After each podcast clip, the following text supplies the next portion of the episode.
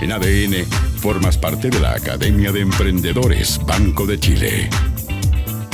Me pilló la, el timbre, parte de la clase. Damos inicio a la primera clase de hoy aquí en la Academia de Emprendedores para una nueva mirada de este curso Herramientas para la Creatividad, que es liderado por el especialista en el desarrollo de habilidades creativas para la vida, el profesor Esteban Carbonell. ¿Cómo está, profe?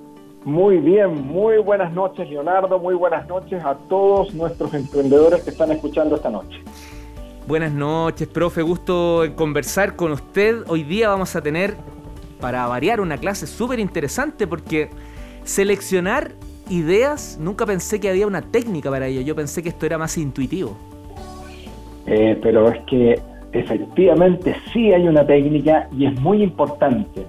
Y te explico por qué, Leo, porque cuando estamos haciendo trabajos creativos, sobre todo en grupo, y se generan muchísimas ideas, suponte más de 100, ¿cómo puedo yo achicar ese número? ¿Cómo puedo yo encontrar ahí las ideas que realmente tienen potencial, que realmente pueden tener valor? Pasándolas por, un, embudo, como se dice, perdón la interrupción, pero claro, es como ir, a, ir, a, ir achicando.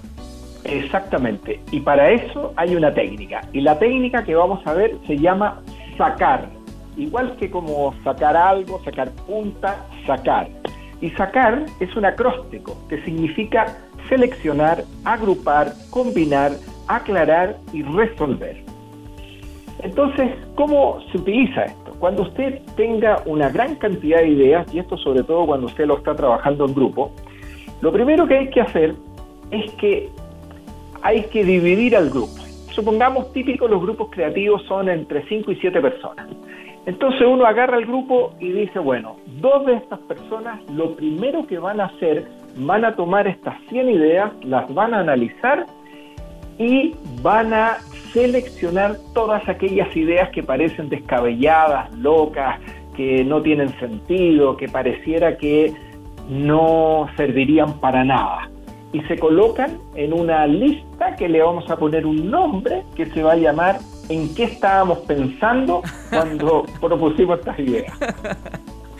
Ahora, ah, eh, yo, yo sé que esto causa risa, pero créanme que esta lista de ideas suelen ser las ideas que tienen más potencial.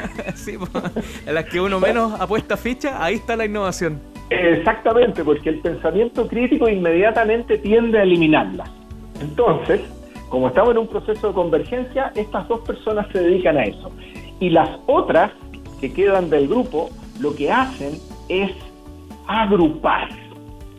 ¿Sí? Agrupan las ideas en base a categorías o alguna clasificación. Entonces van tomando las ideas y, por ejemplo, esta idea tiene que ver con comunicaciones, esta idea tiene que ver con organización, esta idea tiene que ver con recursos humanos, estoy inventando.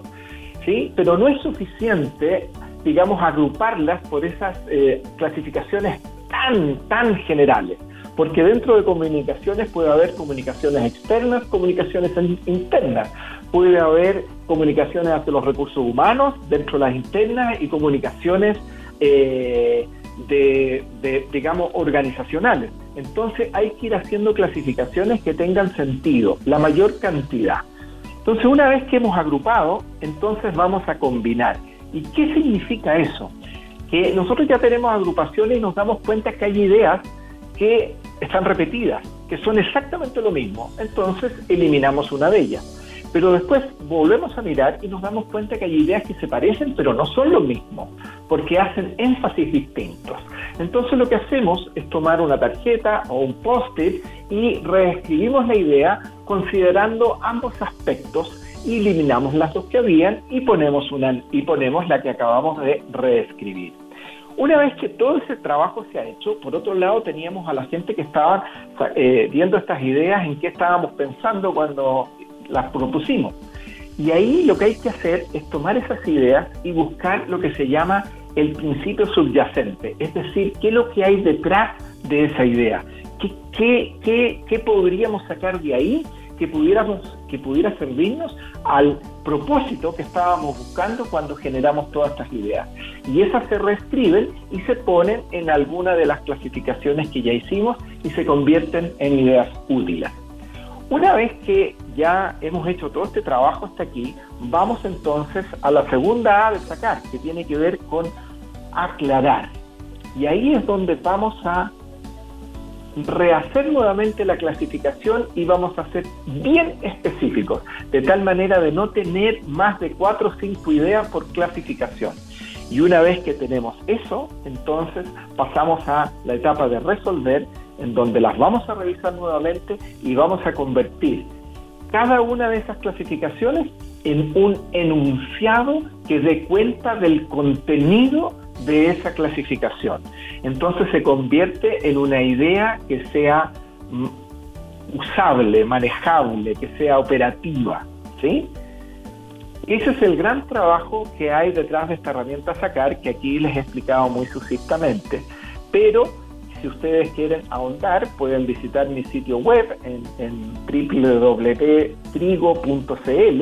en donde van a encontrar un artículo que se llama Técnicas para seleccionar ideas, donde viene esto con todo detalle y por lo tanto van a poder eh, entenderlo mejor y poder aplicarlo porque la verdad es que es bastante útil. Y no solamente para ideas, se puede aplicar en diferentes otros elementos que una vez que ustedes lo lean y lo vean van a poder cómo eso podría usarse.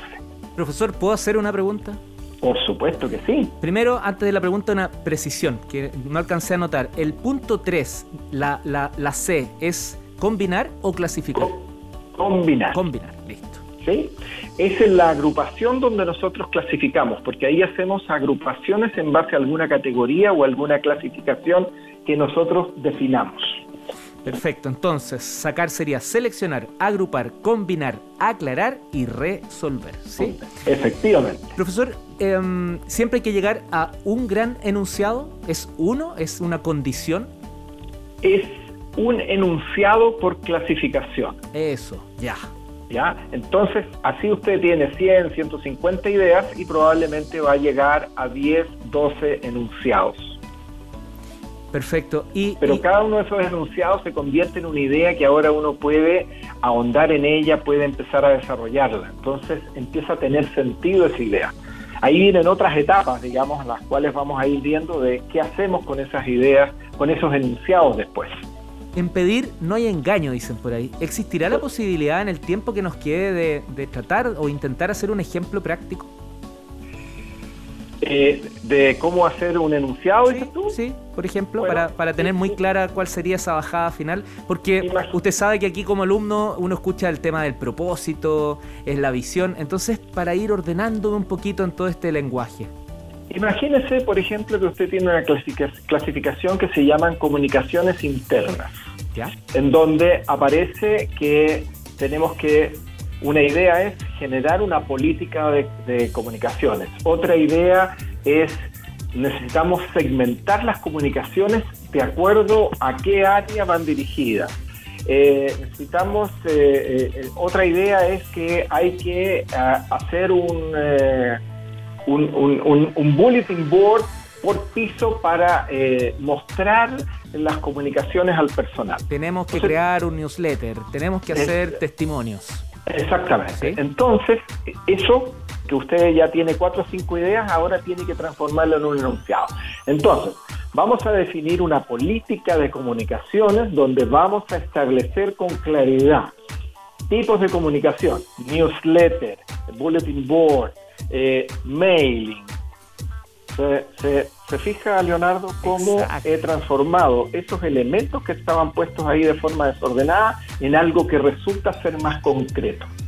Exacto, no, tremendo, profe. Ahí lo bajó al suelo de inmediato para poder aplicarlo. Esa es la idea, pues por eso son herramientas para la creatividad. No solo es lo divergente, sino también acompañado cada clase con lo convergente. Así es. Profesor Esteban Carbonell, especialista en el desarrollo de habilidades creativas para la vida, profesor del curso Herramienta para la Creatividad en Academia de Emprendedores y aprovecho de repasar su sitio web que es www.3 con número go.cl, ¿sí? Sí, correcto. Así es. Muchas gracias por la clase de hoy, profesor. Listo, pues buenas noches y que estén todos muy bien y nos estaremos viendo próximamente. Así es, abrazo, profe. Chao, chao. Sí, chao, chao. En ADN, formas parte de la Academia de Emprendedores Banco de Chile.